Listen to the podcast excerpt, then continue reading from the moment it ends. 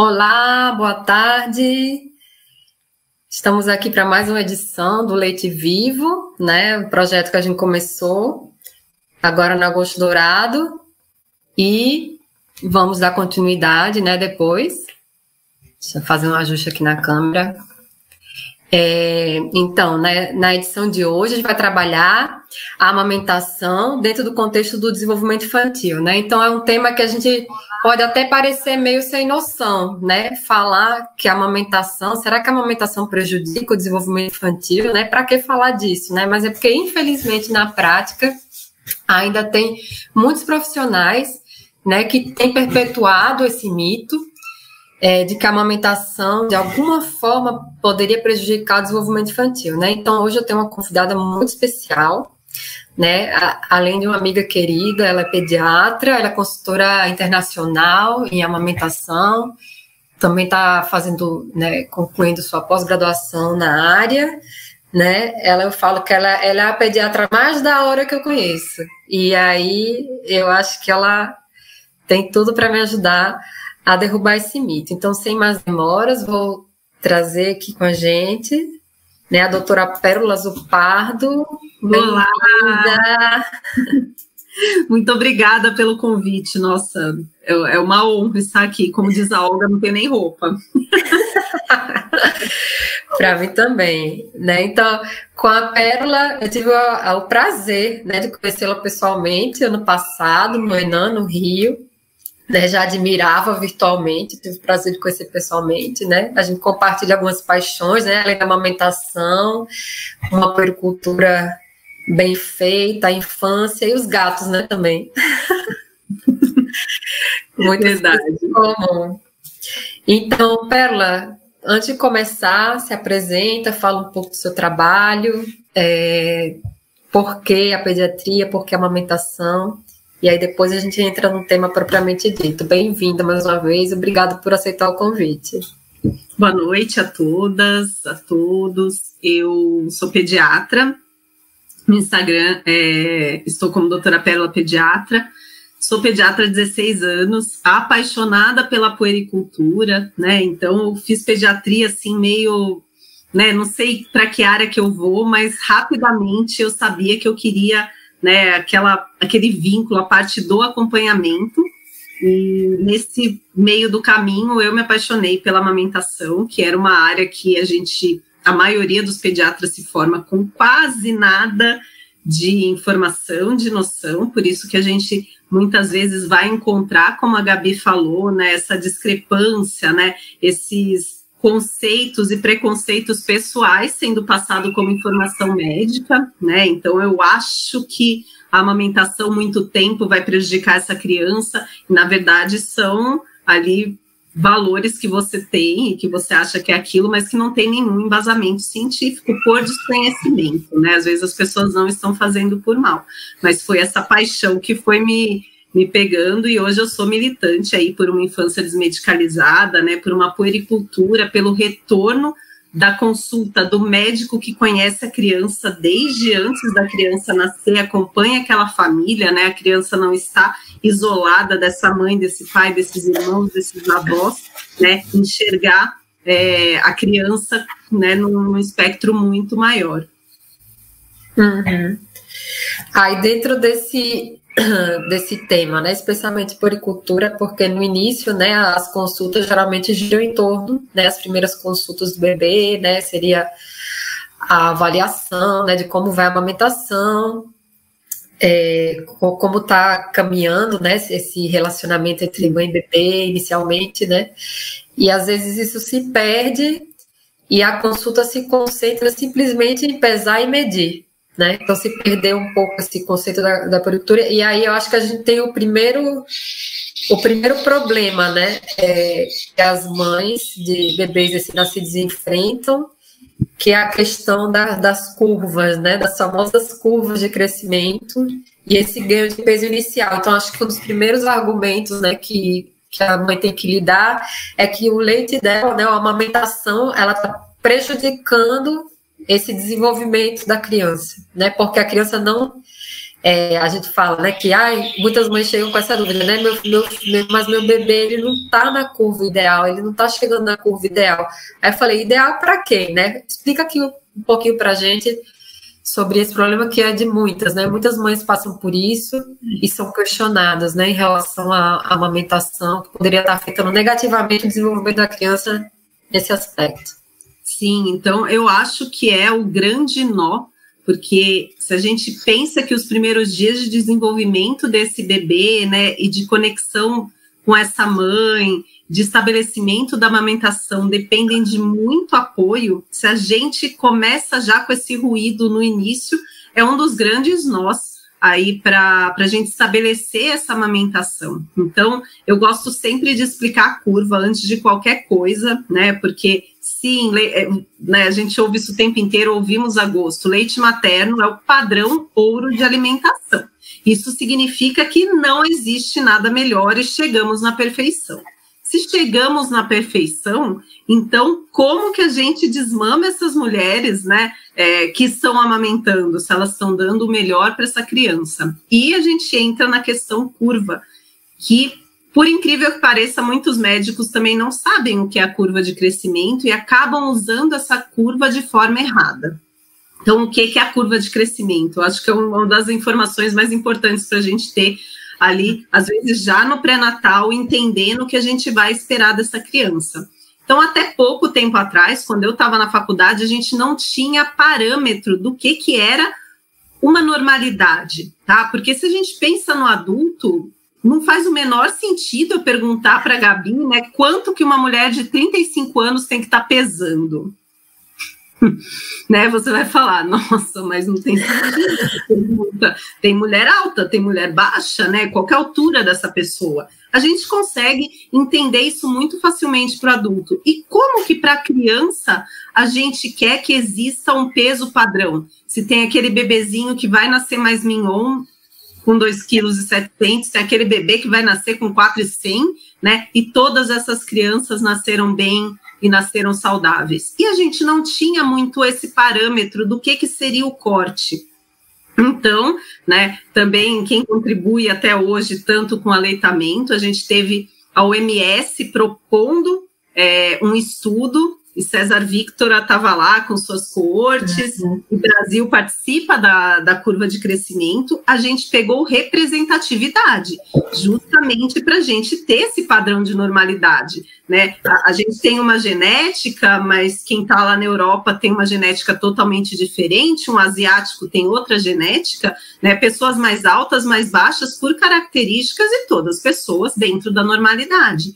Então, a gente pegou representatividade de cinco lugares do continente pelo mundo para ter representatividade genética e a gente separou essas crianças no estudo, crianças absolutamente saudáveis, que não tiveram nenhuma intercorrência. Então, eram bebês que durante a gestação a mãe não teve absolutamente nada, não teve hipertensão, diabetes, problema com peso, foram crianças que nasceram de parto normal, eu acho que aí é o maior nó da curva, né? Então, todas as crianças que estão ali na curva de crescimento nasceram de parto normal, foram amamentadas exclusiva até os seis meses e depois até os dois anos continuado e com boas condições socioeconômicas, de saneamento, crianças absurdamente saudáveis, né? E todas essas crianças normais vindas de gestação sem problema nenhum e do parto normal, estão representadas naquela curva, desde a criança que está no vermelhinho de baixo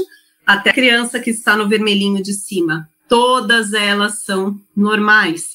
Né? Então, não é um problema a criança estar na linha vermelha, a criança estar na linha amarela, a criança estar na linha verde, né? São apenas cortes né, que a gente tem né? E a linha verde é a mediana. Mediana significa que, por exemplo, se a nossa curva tem 8 mil crianças representadas ali, todas crianças normais.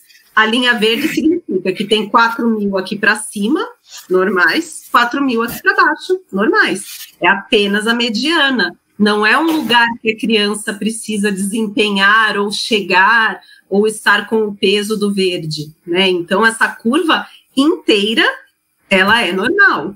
E para que, que a gente vai usar a curva? para ter um parâmetro. Né? Então, se uma criança está ali na curva e começa a desacelerar, desacelerar, desacelerar, desacelerar, provavelmente eu não estou fazendo algum diagnóstico. Então, a curva ela serve para diagnóstico clínico, não para atingir um peso específico. E a gente tem muito, muito ruído nesse início da amamentação por questões de curva, né? Os nossos índices de cesárea altíssimos, né? Um dos mais altos do mundo. O bebê de cesárea, ele tomou medicamento junto com a mãe. São bebês que nascem mais inchados, são bebês que a gente sabe que vão perder mais peso, entre aspas, né, naquele pós-parto, porque eles vão desinchar também. Aquela criança que vai perder 10% e que está ok. A gente sabe que essas crianças né, estão um pouquinho inchadas porque estão de cesárea. Então, a, a curva da criança de cesárea, lembra que todo mundo tá que nasceu ali em parto normal. Então, a criança da cesárea, vamos supor que ela nasceu mesmo no pontinho do meio, no verde. Ela vai cair, às vezes dá uma quedinha importante, de até 10% do peso, e ela começa a ganhar, não na linha verde, na linha amarela de baixo. Porque o percentil dela não é aquele. Aquela, aquele peso era um peso inchado. Então, às vezes, nessa queda, quando a, a criança está ganhando peso bonitinha, né? E a gente tem lá, ah, não, não tá com peso certo, a gente tem que entrar com uma fórmula, né? E isso é a interpretação errada da curva. A criança está fazendo a curvinha dela. Né? Claro que junto com isso, a gente não está deixando essa mãe, essa criança ao léu, eu falo alto hospitalar, ela não pode ser para o universo. Essas crianças deveriam, e quando a gente pensa em puericultura, ter já essa ponte né? Então, quando você tem auto hospitalar, você precisa ter essa consulta já agendada, né? Ou no máximo ali para aquela primeira semana, para que o profissional consiga colher, consiga verificar como é que né, os primeiros problemas, a pojadura, pega, se o bebê tem alguma dificuldade motora, não é só a curva, é claro que a gente usa a curva com todo esse raciocínio clínico, né? Se eu estou vendo ali uma criança que tem uma língua, né, um frênulo ali, uma anquiloglossia,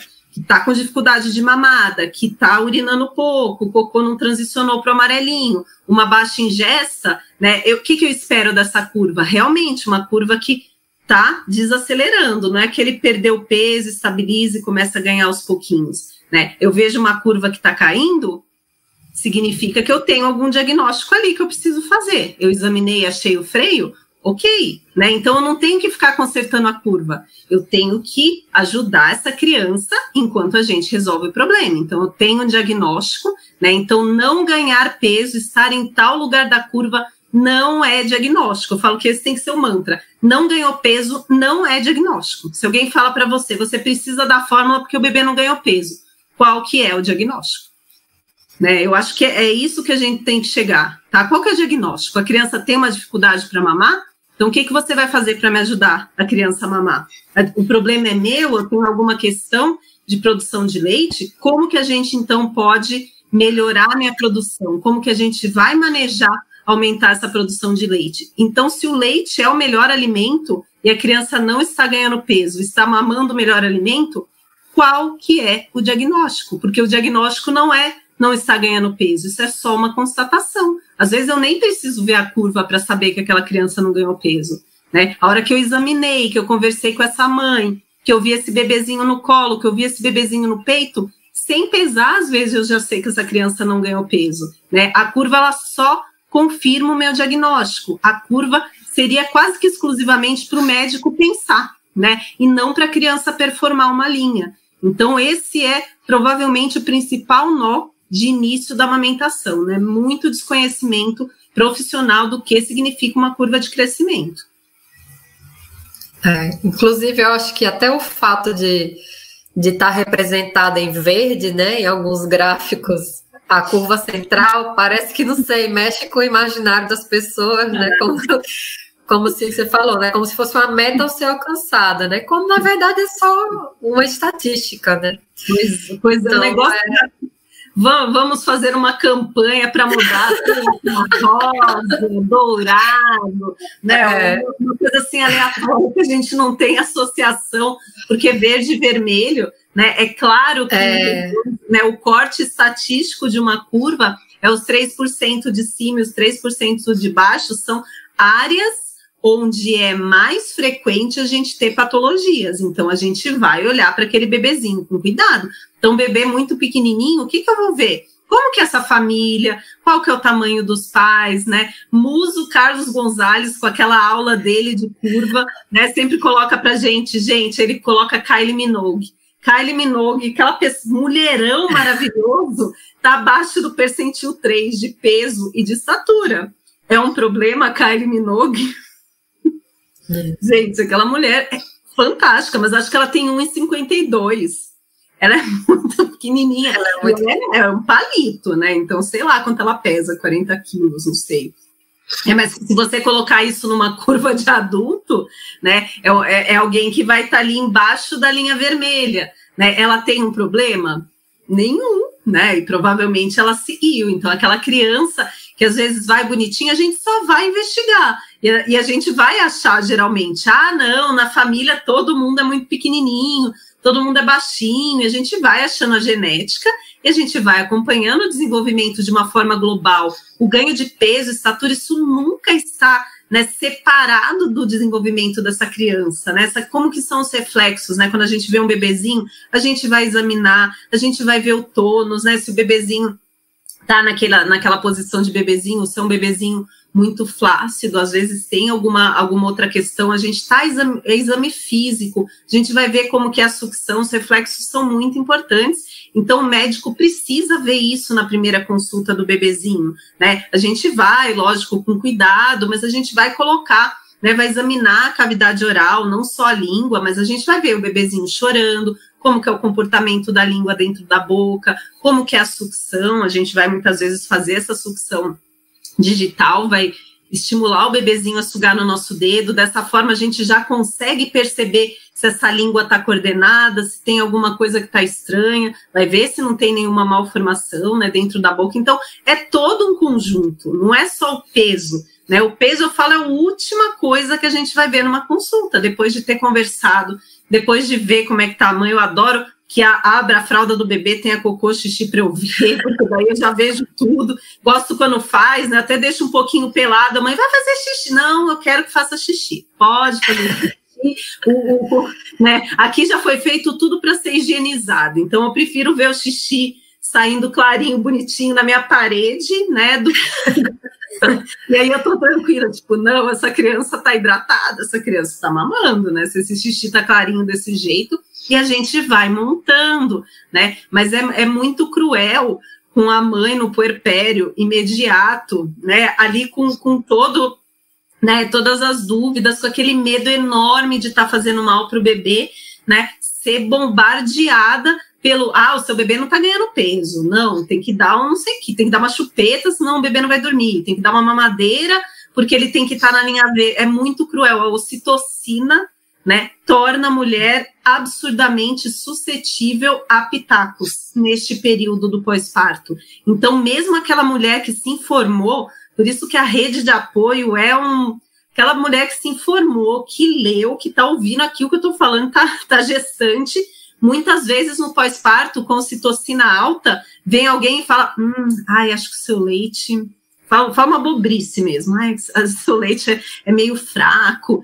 Aí ela vai ficar será? Porque o raciocínio não, não acompanha o, a ocitocina. Eu falo que a ocitocina é para o bem e para o mal, né? Porque tanto o hormônio do amor está regulando aquela mulher, está desinflamando aquela mulher, e quando ela tem o estímulo positivo, né? O feedback positivo, não, tá indo tudo bem, vamos passar, teve essa dificuldade aqui com a pojadura, vamos fazer assim, vamos fazer uma massagem. E quando essa mulher recebe ajuda, ela vai atingir, vai ganhando confiança, o contrário é verdadeiro também. Às, às, vezes, mesmo tendo informação, a hora que ela ouve aquilo, a ocitocina deixa ela muito sensível a falar: nossa, é isso mesmo, mesmo que seja uma coisa absurda. Por isso que o entorno, a rede de apoio, né, deixar claro na gestação que você quer amamentar para as pessoas que estão à sua volta. É muito importante elas saberem que é seu desejo, para chegar ali e falar: não, lembra que a gente conversou nisso, lembra que a gente leu, é, não tem leite fraco, vamos atrás do que está acontecendo, vamos atrás de um profissional que entenda de amamentação, vamos procurar uma consultora, vamos ter uma ajuda de alguém que realmente está ali e vai direcionar melhor alguma dificuldade de amamentação nesse início para que isso se estabeleça da melhor forma possível. Não, isso é super importante, né? Porque é, falta esse apoio, né? Essa, essa interpretação errada da, da curva e a falta de assistência, né? Porque se o profissional que está atendendo não está capacitado, ele deveria, né? Assim, pelo menos seria o mais ético, encaminhar essa mãe para alguém que possa ajudar, né? Então, infelizmente, muitos profissionais, além de interpretarem de forma equivocada, quando realmente existe um problema, eles não estão aptos para ajudar, né? Então se perpetua esse mito do leite fraco, porque o, o, profissional ele vai solucionar aquele problema recomendando fórmula, né? Então aí foi a sentença que seu leite não não é bom, né? Que a amamentação está fazendo mal para o seu filho. Que você quando, não é capaz de nutrir a sua é, criança. Você, quando, na verdade, essa mãe precisa de ajuda, né? Ontem no assim por casualidade, vi um post num grupo de apoio, a mãe pedindo ajuda para uma amiga, que foi no, no pediatra, o bebê evidentemente pe perdeu peso, continua perdendo peso, e a única coisa que o pediatra falou é: se você, se daqui a quatro dias, quando você voltar, ele não tiver ganhado peso, a gente vai para a fórmula. Só isso. Isso. Né? Uma consulta de pós-parto, né? Já, joga, primeiro que já era para ter responsabilidade na mãe. Ó, você tem quatro assim, dias para sua é... criança ganhar peso. Não deu nenhuma conduta, ou seja, a mãe nada, tem que segurar para essa criança ganhar peso. Senão, a, a ameaça da fórmula, assim, é, é nossa, eu não tenho nem o que falar. E, não, a, e aí, e aí a ocitocina vai para o espaço, né? A citocina e a adrenalina acaba com tudo e a citocina vai para o espaço. Então, assim, se o que a mãe fez até agora não está funcionando, então você tem que dar a ela outra alternativa, porque o problema não é a amamentação do leite materno, ela precisa de ajuda, né? Precisa de manejo. Exatamente. Então, às é. vezes, a, a falta de manejo né, joga para a amamentação uma culpa, né? Joga no leite uma culpa né, de ser fraco, de ser suficiente, de não sustentar, que ele não tem. Né? Então, acho que esse mito é difícil de derrubar, porque a gente precisa muito da assistência profissional, né, no manejo, é para que ele desapareça de uma vez por todas, né? Porque a mãe ela vai lá toda empolgada, quer amamentar, tal, toda confiante, e aí tem alguma questão ali que precisa solucionar, né, na, no manejo, que não é solucionada e tudo se resolve com fórmula, né? Quando na verdade você está mascarando um problema, né? Porque se aquele bebê realmente não ganhou peso, tem alguma coisa acontecendo ali, né, que vai continuar existindo, porque você não, não soluciona nada, né? Só... Não dá para varrer para baixo do tapete, né? Se essa criança não está mamando, isso é uma coisa que eu falo muito para as mães, né? Se o seu bebê não está mamando, nem que você fale, ah, não quero, vou ignorar tudo isso e vou dar fórmula e, e meu bebê não mamou, como se fosse uma, uma fatalidade, né? Ah, veio assim esse bebê não mama. Esse bebê precisa da amamentação fisiologicamente. Então, pensando no desenvolvimento, esse bebê precisa mamar para desenvolver algumas estruturas que serão necessárias para a próxima etapa. Então, se, a, se aquele bebê não está desempenhando uma função que vai desenvolver para que na próxima etapa, então vai ter introdução alimentar, essa criança vai precisar de uma mastigação competente.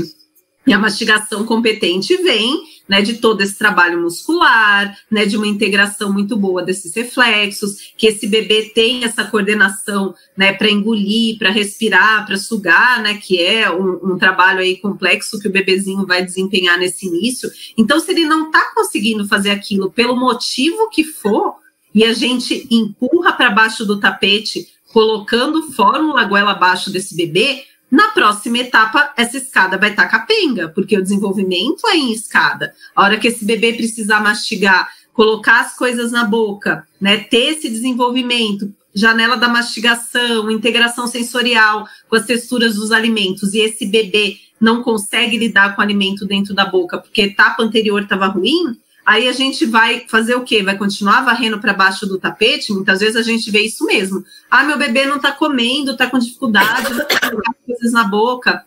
Ah, então bate a comida, né? Aí começa. Não, tem problema, bate a comida. E daqui a pouco aquela criança já está com dois anos, está comendo só comida batida, né? Aí, ah, encaminha para. Ah, se ela tiver algum problema para falar, né? aí vai empurrando, empurrando, até o momento que isso virou uma bola de neve tão grande. Essa criança perdeu tantas janelas de desenvolvimento, essa criança ficou com transtorno sensorial, às vezes importante, né? Que a gente tem uma criança que para de comer aí vai falar, opa, vai empurrar para alguém resolver, né? E isso é uma bola de neve que começou ali. Então, se o mamar é uma função primordial para o desenvolvimento do bebê, né? Ele teoricamente precisa estar apto ali para mamar. Isso aí precisa acontecer. Independente do aleitamento materno, apesar de ser o melhor alimento, tudo isso, independente de aleitamento materno, essa criança precisa exercer essas funções. Né? Então a gente tem que ter essa visão. E os médicos, a maioria, não enxerga aleitamento materno como sendo uma especialidade, como sendo uma área de atuação. Né? Então a mulher ela é tão invisibilizada, né? A gente apaga essa mulher, a gente apaga esse bebê, a gente apaga essa dupla, que isso nem especialidade é, porque nenhum médico tem problema nenhum de você chegar e falar que a criança está com uma lesão de pele lá muito intensa, passou, pomada não resolveu. O médico não tem o menor problema, ele vai falar: não, vamos passar com dermato. Né? Ele encaminha o negócio, beleza, né? né? Vamos passar com dermato, tá chiando, vamos passar com pneumo. Agora, tô com dificuldade no aleitamento materno, né? Então, é uma questão aí cultural importante, né? Que a gente tem de estrutura social, né? Então, é até mais a própria medicina, né? Essa estrutura social, patriarcal, machista, né? Que não dá importância para aquilo que a gente vai perpetuando quando a gente não ajuda essas mulheres no aleitamento materno. Então, esse é o grande problema, porque o médico não tem a dificuldade de enxergar a necessidade de especialidade nas outras coisas. Com qualquer, com qualquer outra coisa, o médico encaminha assim, tranquilo. Ah, tá com hérnia. Ah, cirurgião pediátrico. Né? Ele sabe, a gente não vai conseguir atuar em todas as áreas né, universalmente. Eu não consigo, eu trabalho muito em equipe, eu acho que isso enriquece demais. Então, várias crianças eu vou trabalhar com outras consultoras, às vezes eu não, eu não vou conseguir ir na casa daquela criança, por mais que eu atendi, não, mas eu preciso de um auxílio, eu preciso de alguém que vá lá, né, essa mama aí precisa de uma ordenha, com uma dificuldade, fez uma mastite muito intensa, eu vou, eu vou olhando aqui, mas eu preciso de uma ajuda. Trabalho com outras consultoras, trabalho né, com fono, trabalho com a TO, tra, trabalho né, de forma integrada, isso só enriquece com todas as especialidades, porque ninguém sabe tudo. E, e, o paciente ele ganha muito quando a gente trabalha em equipe, todo mundo se ajudando, discutindo o caso. Né? Para muito profissional parece que é vergonha sentar e estudar, parece que é vergonha falar, olha, eu vou ter que discutir seu caso direitinho, né, com uma outra especialidade. E a gente tem muitas condutas também por causa disso, por conta de vaidade, a pessoa quer dar uma conduta, a palavra final naquele momento, mesmo não tendo conhecimento sobre aquele assunto específico né, sobre aquele problema de amamentação, porque a maioria não sabe, a, a nossa formação é horrorosa. É péssimo dizer isso, mas é. horrorosa. A gente não sabe nada de aleitamento. Eu saí da faculdade com alguma aulinha básica de fisiologia da lactação, então essa parte hormonal a gente sempre aprende na faculdade, né? Anatomia da mama, os hormônios ali, hipófise anterior e posterior, então isso a gente tem, mas eu saí da faculdade sem nunca ter encostado um dedinho numa mama. Nunca, nunca peguei na mama de outra mulher na faculdade, lactante. Né? Então, e, e isso é muito sério. Então, como que eu vou ajudar se eu nunca relei a mão numa mama? Se eu nunca relei a mão numa mama na pojadura? Então, imagina para esses médicos que a pessoa chega lá com aquela mama empedrada, passando mal de dor, querendo desmaiar. A pessoa vai falar: Meu Deus do céu, eu preciso desmamar isso aí, porque Senhor, eu não vou saber lidar, né? E é isso mesmo. Muitas vezes essas pessoas nunca viram uma mama na pojadura, nunca viram, né? Uma mastite lactacional, nunca viram uma obstrução de ducto, nunca viram uma candidíase mamária, né? Não vi nada disso na faculdade. Né? Então, eu e muitas pessoas. Então, a gente tem que ter essa noção que a formação é muito ruim, né? E, e é o que tem que eu acho que é o caminho para mudar, talvez seja realmente assistência profissional, né? Que pelo menos essa noção de que você tem que encaminhar para alguém que saiba, se você não sabe, problema nenhum, você não, não, não, lidar com aquilo, não ser sua área, você não, mas você tem que saber encaminhar, você tem que trabalhar pelo menos ali com uma consultora, alguém que te dê uma ajuda nesse sentido. Não, isso aí é importante, né? Porque, como você falou, de, tudo se deriva, né? E os problemas de amamentação se deriva para a lata de leite em pó, né? Então tá tem alguma coisa errada aí, né? É, e a é, indústria da fórmula é absolutamente forte, né? Então, for, fora tudo isso, né? Entramos aí nesse, nesse âmbito da lata dourada que vai resolver todos os seus problemas. Pois é, e é até interessante você falando, né? Você fez a conexão desse primeiro momento da sucção com as outras funções que vão é, né, vão estar tá aparecendo posteriormente, né, como mastigação, fala, né. E é engraçado que se a gente vai, né, para se a gente vai para a literatura, se a gente vai para as evidências científicas, o que a gente encontra é que a amamentação, né, essa, essa coordenação que existe dos movimentos, né, sucção, deglutição, respiração, movimento dos músculos, tudo que está envolvido na amamentação é o ideal para essa preparação, né? Só que o que as mães se deparam às vezes no dia a dia é justamente o contrário, né? É, desde ontem que eu estava trabalhando assim no, no perfil nos stories, né, a partir de um relato de uma mãe que foi assim, sofreu violência médica na consulta com o endócrino, que não tinha nada a ver com a amamentação, e a, e a profissional foi opinar, né? Então, muitas mães compartilharam experiências pessoais que tiveram nas distintas áreas, assim, médicas e, e alguns com é, odontológica e outras especialidades. E muita ênfase dos profissionais falando dos malefícios da amamentação. Gente, eu fico assim, chocada, chocada. Porque o, assim, o dentista chegou ao ponto de dizer que a amamentação ia prejudicar os dentes da criança. Porque eu falei, gente, onde é que essa criatura estudou? Há quantos séculos ela estudou? Porque, assim, é totalmente o contrário, né? Você vai tá, você vai estar tá forçando um desmame, vai tirar essa criança do peito vai fazer o quê? Passa para mamadeira. Né? E a mamadeira vai fazer o quê? Pela, pela dentição, pela, pela musculatura orofacial dessa criança. Né? Então, assim, é tão absurdo que, assim, se os profissionais não se tocam, o que a gente pode fazer, né? Assim, eu vejo que a única saída é justamente informar as famílias para que essas famílias possam se, se posicionar é, diante dessas falas absurdas, né? Identificar não, esse profissional aí ele não sabe o que está falando, né? Vou procurar outra opinião, porque às vezes ainda tem aquela ideia, né, de que o, o médico ele sabe tudo de tudo, né? Como você falou, né? Sabe tudo de tudo, então se ele falou deve ser verdade, né? Se ele falou deve ser científico, né? E o que a gente vê muito, especialmente em relação à amamentação, é um descaso, né? Assim generalizado, falta de conhecimento e perpetuação de mitos, né? Porque na verdade forçar o, o, o, desmame, né? Ou não ajudar essa mãe na amamentação é que vai realmente prejudicar o desenvolvimento infantil, né? A, a pergunta é, seria a inversa, né? A ausência da amamentação ela é um obstáculo ao desenvolvimento infantil e em muitos casos sim vai ser. Sim, né? Exatamente, né? A gente já tem, né? César Victora de novo, né? Com a série do Lancet trouxe para gente né? O, o, impacto que você tem no desenvolvimento global dessa criança, né? Tanto de funções motororais, né? Esse negócio da cárie não tem, tem o menor nexo, né? Hoje a gente sabe que a cárie é uma desbiose pelo açúcar, pela sacarose, não tem nada a ver com leite materno, fono. Então, às vezes, chega paciente perguntando para mim: ah, a criança tem um atraso de fala e, e, a mãe vem arrasada. A Fono falou que é porque você amamentou até dois anos, né? Amamentou prolongado, essa criança não falou, né? Assim, é, meu Deus. É, eu recebi ontem, eu já tinha ouvido né, os relatos, e chegou ontem um relato de uma pessoa que veio da Fono, né? Falando que o bebê de um ano e pouquinho estava com problemas na fala por causa da amamentação. Eu falei, troca de fono, então, porque a amamentação não é o problema. Sim, meu, meu Deus, né? Então, isso é um reflexo da sociedade, é um reflexo da cultura do desmame.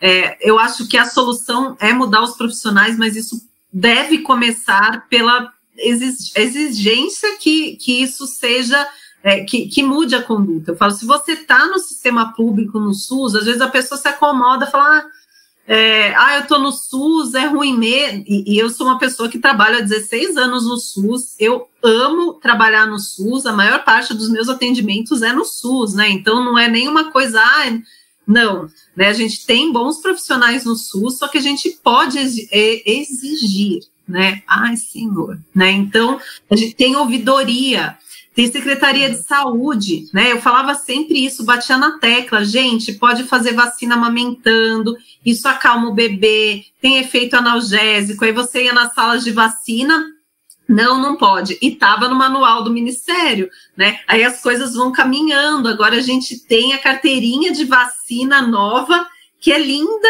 de morrer, né? Uma carteirinha que ficou toda completa, e a gente tem lá o desenhinho da criança né, no colo da mãe mamando e a técnica preparando a vacina, né, escrito lá, amamente seu filho durante o procedimento, né, então hoje está desenhado com laranjas, inclusive na carteirinha de saúde, né, e a gente vai mudando comportamentos. Assim, então você pode exigir, então, tá lá na carteirinha de vacina, por que que eu não posso fazer amamentando, né, e jogar isso para ouvidoria, porque daí você tem um movimento de capacitar esses profissionais que estão na sala de vacina. E isso acontece com o médico também. Então, a gente pode, né, um médico que não apoia em nada a amamentação, a gente tem vários programas do governo que capacitam, né, o Amamenta Alimenta Brasil, a gente tem um monte de coisa que a gente pode solicitar para o gestor que haja capacitação daquele, daquela equipe de saúde, né, para melhorar o nosso atendimento. Convênio, então, nem se fala né, começa a, a, detonar né, o convênio que não está dando um atendimento adequado, aquele médico que não olha na sua cara, que atende em 10 minutos, né, que não consegue resolver seu problema, que não está atualizado. A gente consegue colocar isso e o convênio ele vai tentar resolver, ele não quer perder conveniado. Né, na rede particular, mesma coisa. Né? Ah, o médico pode estar tá lá, tem o consultório só particular, você não vai. Né? você não dá ibope. Né? Então, a gente pode, em todos os âmbitos aí da saúde, melhorar o atendimento, né? Com informação. Então, tendo informação, eu sei que existe essa diretriz para segmento da criança, eu sei que existe essa diretriz, então a gente pode cobrar que esse médico ou se atualize ou que encaminhe. Aí, dessa forma, talvez a gente consiga forçar né, uma mudança no, na rede profissional de, de atendimento. Mesma coisa para odonto, mesma coisa para fono, igual você falou. Né? Uma fono fala um negócio desse, meu Deus, né? Qual que é a sua. Qual que é. Onde que você leu isso, né? Como que você acha que você pode falar isso para mim? Né, a gente tem os conselhos para isso, né? As profissões regulamentadas têm conselho para isso, né? Para gente tem um atendimento desse, sofre uma violência no atendimento, né? Porque isso é uma violência. Você culpar uma mãe que está amamentando pelo atraso de fala do bebê, né? Então, não, não, da onde que você tirou isso, né? Então, não, não existe. Então, eu acho que a informação pode sim ajudar a gente a mudar esse cenário de atendimento muito ruim que grande parte das pessoas tem. Brasil ainda temos a vantagem de ter uma lei que protege, apesar de todos os, né, os buracos e as barrigas, a gente ainda está melhor que muitos outros lugares, né? A gente tem aí muita informação, graças a Deus, aí vários Instagrams muito, muito bons. A gente tem que usar todos os recursos que a gente tem. A gente tem banco de leite, né? Coisa mais maravilhosa do mundo, é. né? Nossa rede de, de banco de leite humano, né? Então, várias cidades têm essa oportunidade de ter essa ajuda, auxílio, de você conseguir buscar em algum lugar que está capacitado para te ajudar, né? Não são todos os lugares, óbvio, mas tem muitos lugares né, onde você consegue buscar ajuda no banco de leite humano. Então, a gente tem alguns recursos aqui também para tentar ajudar nesse, nesse momento de dificuldade, né? Porque jamais o leite materno vai atrapalhar o desenvolvimento de qualquer coisa que seja da criança. E eu falo, a, a amamentação é importante para todo mundo, claro, mas na criança com algum problema de saúde vai ser mais importante ainda, porque se essa criança já tem algum alguma probleminha ali, alguma dificuldade, algum diagnóstico, o leite materno vai ser muito mais importante pra, do que para criança que não tem diagnóstico nenhum, seja neurológico, seja prematuridade. Aí que essa criança precisa, ela nasceu antes do tempo, ela precisa do leite materno para desenvolver. Né? Alergia, né, também, quadro de tudo. alergia. Alergia, parte motora, né, modulação imunológica. É, aí que essa criança precisa mesmo do aleitamento materno, né? Tem alguma dificuldade, né? Síndrome de Down, já tem uma hipotonia, já tem. Então, essa criança que a gente consegue que mame um pouquinho, ela está exercitando, ela está fazendo ali já uma fisioterapia, o primeiro aparelho né, ortopédico, a criança já está fazendo aquilo no aleitamento. É mais importante ainda, e muitas vezes são as crianças que não têm auxílio nenhum, porque falam, ah, não, ixi, nasceu com, com fenda, ah, não dá né? Ou nasceu com não sei o que, ah, não dá, é prematuro, e não, não vai mamar, né? Aí nem estimula aquela mulher a produção de leite, você já fala, ah, nasceu, então você já desiste da mãe, você já desiste da criança, sendo que aquela dupla precisa mais ainda do aleitamento materno, né? Não querendo competir, mas é mais importante ainda para a criança que é do, tem algum diagnóstico patológico, que tem alguma doença, né? Então a gente tem que ter equipes preparadas né? O sistema de saúde é feito para esse atendimento rápido, né? Os partos são linha de produção, você quer colocar aquilo rápido, né? Pouca enfermagem, não é culpa da enfermagem, mas é pouca equipe para o número de mulheres que estão ali. Né? Então, elas não querem ajudar mesmo, elas vão chegar com as ameaças, né? Ameaça de hipoglicemia, ameaça de não sei o quê. Ah, já vamos dar o leite, que daí né, evita de fazer hipoglicemia, evita de chorar, evita de ter algum problema, né? E, é, e, é, e não é assim, a gente sabe que é todo um problema na organização inteira do sistema de saúde, né, que é muito ruim. Então, é bem complexo. Informação pode mudar tudo nesse momento. Acho importante também isso que você colocou, a questão das pessoas é, criarem um hábito de, de alguma forma, denunciar. Né? É, ontem até compartilhei nos stories né, que uma uma mãe procurando assistência por uma questão de, de dor é, na coluna, foi assediada verbalmente pelos médicos que a atenderam é, em relação ao desmame e outras questões que não havia, a consulta não era por isso, ela não pediu opinião médica, né? Foi um comentário assim super machista, assim. Fora as questões de desmame, né, que são totalmente sem nenhuma evidência científica, só preconceito. E essa mãe, ela, ela apresentou uma reclamação formal por escrito ao, ao hospital, né, fundamentou, colocou as recomendações da OMS e tudo.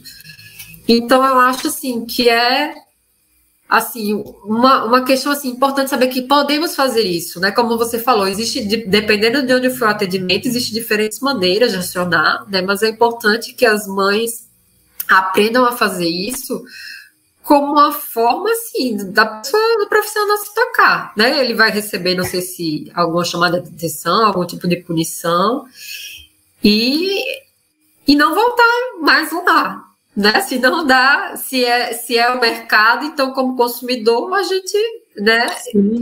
A, a gente, gente é, é com o sentido mesmo de forçar uma capacitação, né? Do médico entender que não, que agora as pessoas elas estão com mais informação. Não dá para eu passar mais é, essa, essa conversinha de que ah, a culpa é do leite materno, ai que absurdo essa criança tá mamando, né? Que isso não vai mais ficar em branco, né? Então ele vai se policiar para falar, pode até pensar, mas pelo menos, né? Não vai verbalizar, não vai né, fazer violência. Pelo menos não fale. pode até continuar pensando se quiser, mas não fale. Inclusive, não, não, não prescreva com CPF, né? Você pode até achar, né? Mas você vai guardar para você, você vai aplicar na sua vida, né? Mas como médico, né? A gente não tem esse tipo de opinião, né? A gente não, não outra, outra, outra, alternativa também, né? Que existe quando a gente escuta essas coisas meio absurdas, falou, ah, é, é então, é, doutor, doutora, você teria assim, né? Faria o favor de fazer isso por escrito, carimbar e assinar, porque duvido que ele vai fazer, né? A gente, a gente escuta muita recomendação absurda, né? E, e como pais, né, como pacientes, a gente tem o direito de pegar, então pode fazer por escrito, por favor, é, carimbar e assinar. Já que porque não vai... médica, por gentileza. É, porque ele vai estar tá produzindo evidência contra ele mesmo. Vou lá no, no Conselho Regional ou, no, ou na ouvidoria do plano de saúde ou do, do, do, do que quer que seja, né? Então a pessoa vai pensar antes de falar sobre isso, sim, é, gratuitamente, né? Agora, com relação é, acho que um dos de passar dessa fase inicial, né, de ganho de peso, os primeiros marcos de desenvolvimento, que ainda tem profissional desatualizado que associa problemas com a amamentação. Aí depois está a questão, né, do que se chama amamentação prolongada, né? Muitos profissionais, é, prolongada entre aspas, porque não é, né, a amamentação. Mas assim, a amamentação mais de um ano ou dois anos, né? Aí vem a pressão né? E os comentários reincidentes de muitos profissionais dizendo que não é necessária, que não existe nenhum benefício, né? E ainda com ameaças de que atrapalha o desenvolvimento e tal. Alguns levam para o lado do, até do desenvolvimento emocional, né? Que isso aí vai ser tema de outra live. Mas, assim, falando, algumas mães, às vezes eu me, me dá argumentos, eu preciso de argumentos, né? Porque às vezes escuta essa fala do consultório, aí o marido também escuta, a mãe, a sogra, fica todo mundo pressionando aquela mulher, porque o doutor falou, né, o médico falou. E algumas mães, por favor, preciso de, tipo, preciso de argumentos, né?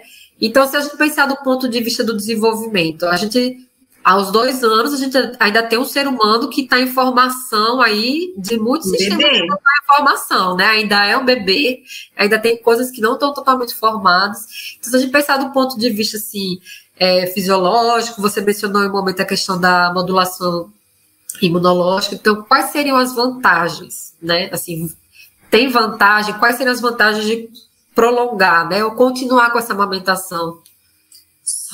Só vantagens, né? Eu acho que o, o, ponto, igual você falou, do médico que fala uma bobice dessa, é primeiro, escreve isso, né? E depois me dá a referência, né? Porque a referência, quando a gente vai naquela, na, na famosa série, isso aí vai continuar e tem mais coisa nova para sair, né? Onde você tem aquela criança amamentada né, que tem um QI maior na idade adulta, que tem a, a, diminuição das doenças infecciosas, isso é uma coisa gritante. A gente pensando no sistema imunológico, no desenvolvimento de imunidade da criança, a gente sabe que até os dois anos de idade a imunidade é absurdamente matura. E a gente tem, estudando leite materno, a gente vê que esse leite vai se modificando, então, para um bebezinho muito pequenininho, que precisa daquela defesa imediata de mucosa, que é por onde ele se contamina, a gente tem aquele leite materno rico em IgA, né, que é uma imunoglobulina que protege bastante mucosa, isso vai mudando ao longo do tempo, esse bebê vai fazer, essa mãe vai produzindo IgG, que vai ensinando o sistema imunológico da criança como que combate infecções, e isso vai se transformando ao longo do tempo. Então, o que acontece com o leite materno é que ele vai se adaptando às necessidades da criança em cada etapa que ela está do desenvolvimento. Né? Então, o sistema imunológico fica melhor, né? Então, você tem diminuição da incidência das doenças alérgicas em crianças amamentadas. Então, isso é fator protetor, né? E isso não perde, faz um ano de idade, ah, perdeu né? Perdeu o quê, né? O leite materno é o mesmo, a criança é a mesma, né? Não perdeu nada. O, o, leite ainda tem um fator nutricional importante, então o leite é comida, é uma comida maravilhosa, mesmo depois de um ano. Um ano para gente, assim, culturalmente já é um marco que a criança não, não precisa mais mamar. Né? Aquilo não, o leite não precisa mamar, mas precisa de leite de vaca, né? Que é socar leite de vaca por todos os lados, porque aí se a criança não leite, né? Mas mamar, nossa, um problema, né?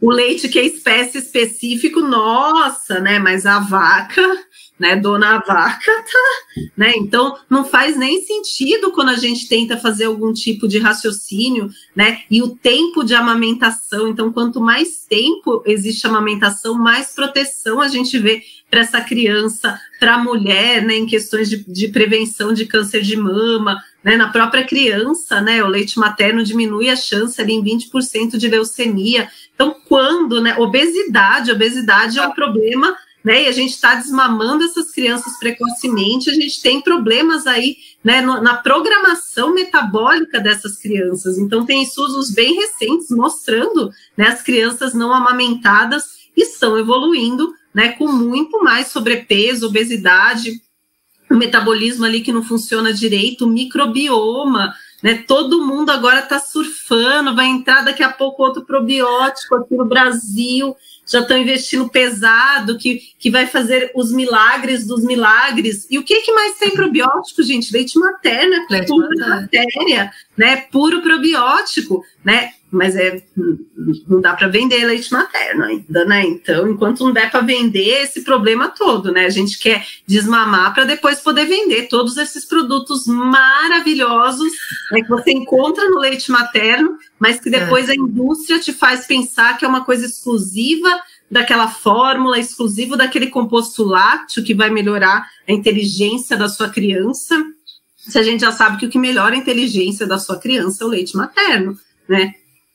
Seja o aleitamento ali um ano, dois anos, três anos, quanto mais tempo, mais vantagem a gente vê, né? E até três anos as crianças são bebês elas precisam de contato físico, elas precisam se sentir seguras, né? O ambiente do bebê, o mundo, o universo do bebê está intimamente ligado ali à mãe, né? Então, o bebê que tem essa segurança, ele vai fazer uma arquitetura cerebral muito melhor, né? Não são crianças que vão ficar com problemas inseguras, crianças que vão, que isso vai determinar né, sexualidade e o, o tanto de, de, abobrinha que a gente ouve, né, e, e, que não tem nenhum fundamento, né? Então, é ao contrário, né? Esse médico que está falando isso, e a gente tem muito medo, né? Eu vejo que isso acontece porque já aconteceu comigo diversas vezes, né? Tipo, a pessoa que entra no médico e fica ali com muito medo, né? Ai, se eu falar alguma coisa, a pessoa não questiona nada, mas a, sai da porta, vai atrás da enfermeira, vai atrás da moça da recepção, de qualquer pessoa que chega. Ai, meu Deus, aí agora, né? Não, fala ali na hora, né? Pede, não. Então, qual que é a referência disso que você está falando? A gente tem que aprender a pedir referência não é problema nenhum você pedir aonde, de onde que é essa informação. Você pode me passar, então, qual que é a diretriz, né, o que, que você está seguindo né, é, para fazer esse raciocínio? E, e ao contrário, porque essas pessoas elas não têm como embasar né? E do leite materno a gente pode ficar lá digitando, fazendo busca e vai baixar artigo científico, artigo científico atrás, um atrás do outro, né? Mostrando as vantagens no desenvolvimento global, né? Tanto desenvolvimento cognitivo, né? Desenvolvimento emocional, desenvolvimento né, imunológico, prevenção de doenças, prevenção de agravos de doenças infecciosas. Então a gente só tem a evidência do contágio, não tem evidência nenhuma para falar, não, isso daqui, isso daqui a pessoa tirou de na, lugar nenhum, né? Tirou do próprio preconceito, né? Porque ela tem preconceito, ela tem, do, tem dores, né? Isso pode acontecer também. A gente tem muito médico ali que está trabalhando com isso e que não amamentou. Né? Então é, é, é, muito profundo, às vezes, ver o outro amamentando, né? E você ainda tem aquela dor, você não sabe lidar com aquilo, você vai querer desmamar. Você vai falar que aquela pessoa né? Então entra muito mais em questões pessoais, em preconceito, né? Em, em sociedade mesmo, em cultura do desmame, né? Muitos médicos nessa questão realmente da indústria da fórmula sendo muito forte, né? Porque eles ensinam você a prescrever fórmula o tempo inteiro, né? Como é uma facilidade para a mãe, é uma facilidade para você que está prescrevendo, né? Então é, é aquela é, é, é, o dourado, né? E tudo muito nessa a indústria ligada ainda com a sociedade de pediatria, os conflitos de interesse, isso ainda é muito presente. Né, no nosso meio, a gente tem que ter ciência de tudo isso e parar de achar que porque o médico falou aquilo ali é verdade, porque muitas vezes pode não ser e não tem fundamento nenhum que ele está falando. Não, porque inclusive, como você falou, né, somando a falta de conhecimento específico aprofundado na área que o médico traz da graduação, né, que é praticamente nulo. Aí você soma isso com o marketing da indústria, né, dentro do consultório, né, as atualizações profissionais patrocinadas pela indústria, tudo pela indústria, né. Você vai ter um pediatra, como eu recebi um relato de uma mãe, eu falei, meu Deus, isso é uma pediatra ou uma demonstradora de produto do supermercado, né? Porque, gente, sabe tudo de fórmula e nada de amamentação, né? Então é um perigo isso, porque é, essa falta de, de capacitação profissional, se essa mãe ela não está bem informada, ela vai entrar na conversa, né? Como eu entrei, né? A minha experiência com o Fernando foi justamente essa, porque a gente via super bem na amamentação, de repente o pediatra decidiu que meu leite já não estava funcionando, sei lá que deu, né? E aí entrou a fórmula na mamadeira. E na época eu falei, ai, nossa, que pena, né? Chorei, eu queria tanto amamentar, porque eu acreditei nessa conversa, né? É, porque eu não tinha informação na época para questionar, né? A gente pensava, ah, se ele fala, se o médico falou, deve ser verdade, né? Então é muito importante essa, que essa informação chegue, né, para que exista esse questionamento, né, da, dos pais, né, em relação ao profissional, né, para que é, exista mais apoio, mais respeito, né? Porque nem respeito existe. Tá, você não, sei lá, suas crenças pessoais não apoiam isso, mas você não tem o direito de intervir, de recomendar desmame, de impor desmame. Gente, eu, eu repito é quase um mantra, né? Desmame não é decisão médica. Desmame não é decisão médica. Não existe nenhuma evidência científica na qual um profissional possa fundamentar uma recomendação de desmame. Né? Então, não recomenda, não orienta uma decisão da mãe, né, no seu contexto, aí observando o bebê, a, uma decisão assim, da, da, da, família, né, que apoia essa mãe tudo em conjunto, nada a ver com o profissional, né, opinando do que nem sequer se perguntou. Deixa eu só fazer aqui uma pausa, não sei que a pessoal que está acompanhando a gente do Instagram, a live vai cair, né? Porque o Instagram só te dá uma hora e corta. Então, quem quiser continuar acompanhando esse finalzinho aqui da live, pode vir para o YouTube, né? O link está aí na, na bio. É só clicar e vir para cá para não perder aqui o finalzinho que a gente ainda vai conversar um pedaço aqui para encerrar, tá? Só para avisar o pessoal lá do Instagram. Então, é, é, isso, nessa né? questão, é essa visão, assim, a, a, incoerência, né? Porque, assim, se o leite da vaca sempre é leite de vaca, vai ser sempre bom, por que, que o leite humano, ele, em algum momento, ele deixa de funcionar? É porque uhum. aí a gente vê que é uma questão cultural, não tem lógica, porque você vai tirar uma criança do peito que está muito grande para mamar e vai dar uma mamadeira com leite, porque ela ainda precisa disso. Né? Então, realmente.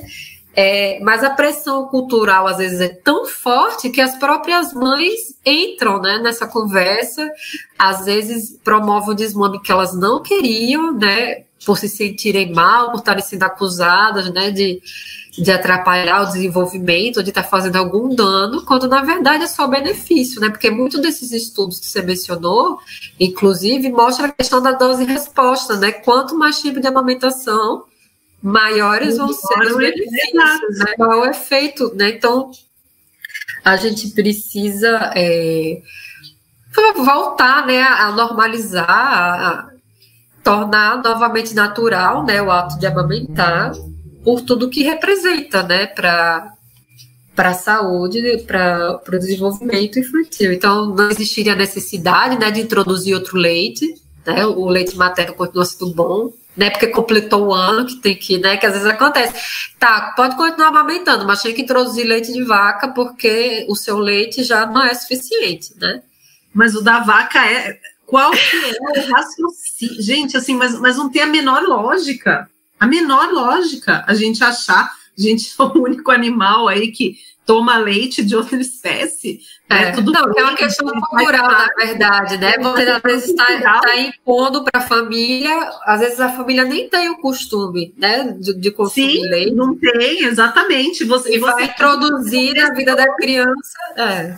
Porque tem que tomar leite, tem, e tem que tomar o, um copo de leite, né? Porque às vezes a pessoa não se conforma. Não é nem que ela acha que, sei lá, é, é, é a única fonte de cálcio existente, tá? Eu vou dar um iogurte, então. Não, se não for no copo, né, de leite, não, não dá, essa criança não está tomando leite líquido. E tem isso mesmo, tem que ser o leite, não pode nem ser o queijo, não pode ser o iogurte, que é muito mais concentrado em leite do que, do que o leite. Do, mas a criança tem que estar tá tomando aquilo ali. Né? A gente induz um monte de erro alimentar, né? E é uma das mais perguntas da, das perguntas que mais cai para mim em box é isso. Ai, a criança está com quantos anos? Como que eu faço para substituir? Né? Às vezes a pessoa vê que está dando composto lácteo, não quer mais dar composto lácteo porque não é leite. Ah, mas eu vou substituir pelo quê? Mas não tem que substituir nada, porque a criança não precisa daquilo aquilo da dieta, né? E não sai daquilo. A criança tem que tomar o copo de leite, o copo de leite, e você não consegue sair daquilo,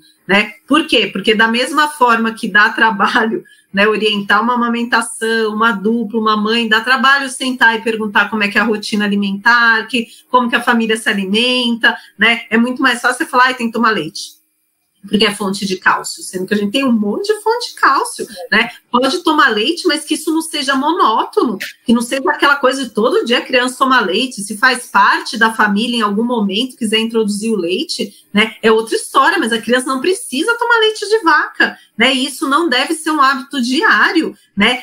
livre demanda do, porque o leite de vaca parece que pode ser a livre demanda, né? Se a criança quiser tomar 10 vezes leite de vaca, as pessoas estão achando lindo, ai, tá tomando um monte de cálcio, né? Mas fazer uma livre demanda depois de um ano, você fala, nossa, que absurdo, a criança pendura toda hora que ela quer leite, você dá, né? E o leite de vaca, às vezes a criança tá ali, se servindo e tomando várias vezes durante o dia, né? Então são questões culturais que não fazem sentido, né? A gente é mamífera, né? A gente é desenhado para amamentar né, para alimentar a criança dessa forma. Não faz sentido isso daí fazer mal, ser um problema, ter que parar com um ano para passar a função para vaca, né? Não, não tem, né? Só pensar um pouco, né? Então, colocar mesmo aí o crossfit no, no neurônio, né? A gente tem que pegar isso e começar a exigir mesmo da rede profissional que pare de falar essas abodrices, né? Então, se você não, não sabe lidar com aquilo, imagina, não tenho né, como né, formação na parte, eu não sou nutricionista, não sou nutróloga, né? Eu encaminho o tempo inteiro a criança para fazer esse acompanhamento, né? Quando tem uma questão ali, né? Precisa do leite de vaca? Não, não precisa, mas vamos ver se essa dieta está adequada de cálcio e a gente faz o trabalho ali com a nutricionista, né? Não é tudo eu que vou fazer,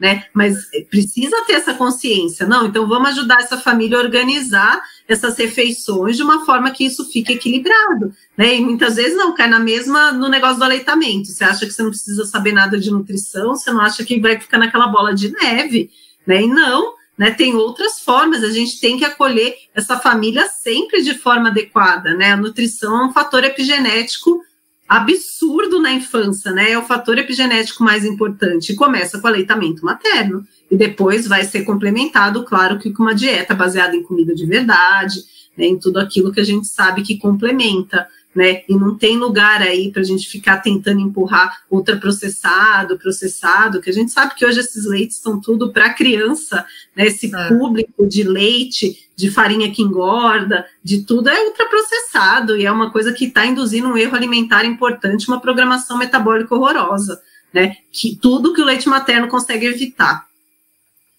Não, que aí também é associado ao uso da mamadeira, né? Que a gente não falou sobre isso, mas também é importante, que é entre os problemas de autorregulação, né? Que depois vão acompanhar essa criança na adolescência e na, na idade adulta, né? Muitos problemas de, de autorregulação pela falta da amamentação, né? A, a alimentação feita com mamadeira, né? Que aí vão repercutir na saúde, compulsões alimentares, né? Obesidade também, às vezes vem por esse lado né, da comida em excesso, né, que a gente não aprendeu a regular, né? Então as pessoas criticam às vezes livre demanda, né? Mas na verdade a gente está ensinando a criança uma lição importante que ela vai levar para a vida, né?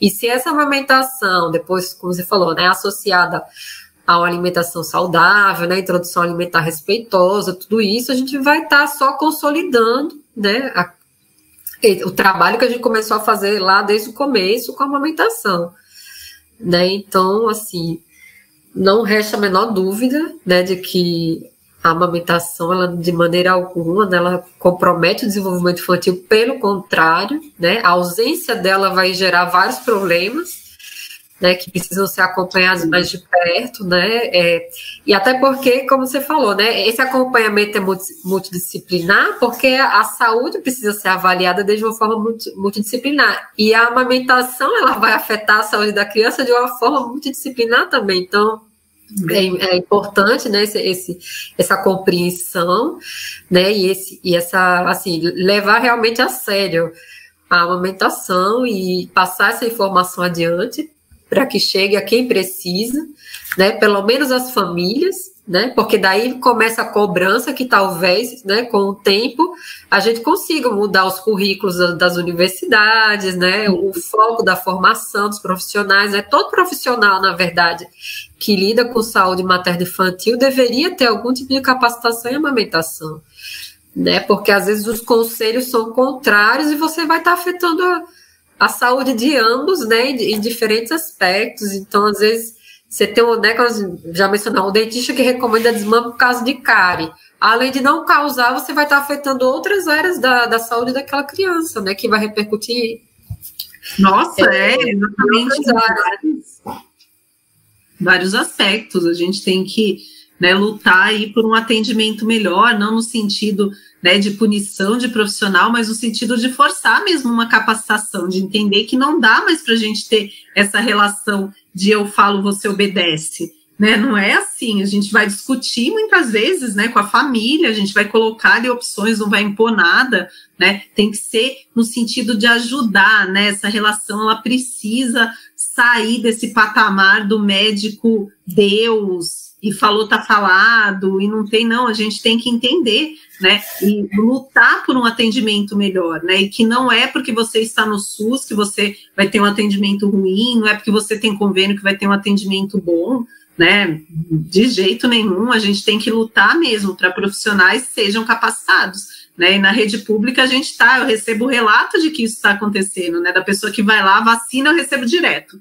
Né? Ai, não, olha, uma mãe me mandou assim, mega empolgado. Eu falei da vacina, a resposta, e veio a resposta da Secretaria de Saúde falando que ia levar a equipe para capacitação, né? Não puniu ninguém, né? Não é no sentido de punir.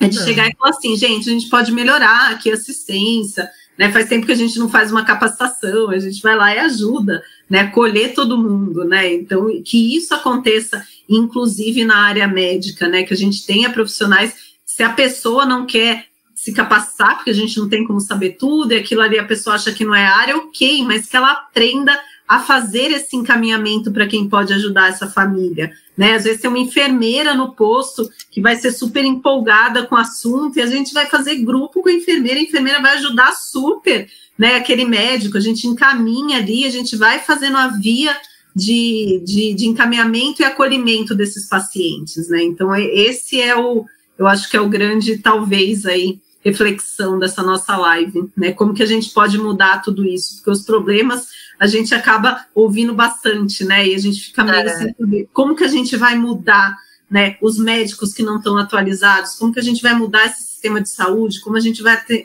esse tipo de atendimento que o convênio acabou impondo, né? Da consulta muito rápida de 10 minutos, da lucratividade. A gente vai mudar isso exigindo que o atendimento né, seja um pouquinho melhor, que tenha capacitação e que tenha via aí de, de acolhimento para as necessidades dessa mãe, dessa criança, né, porque a amamentação muda a vida dessa criança para o resto da vida, realmente.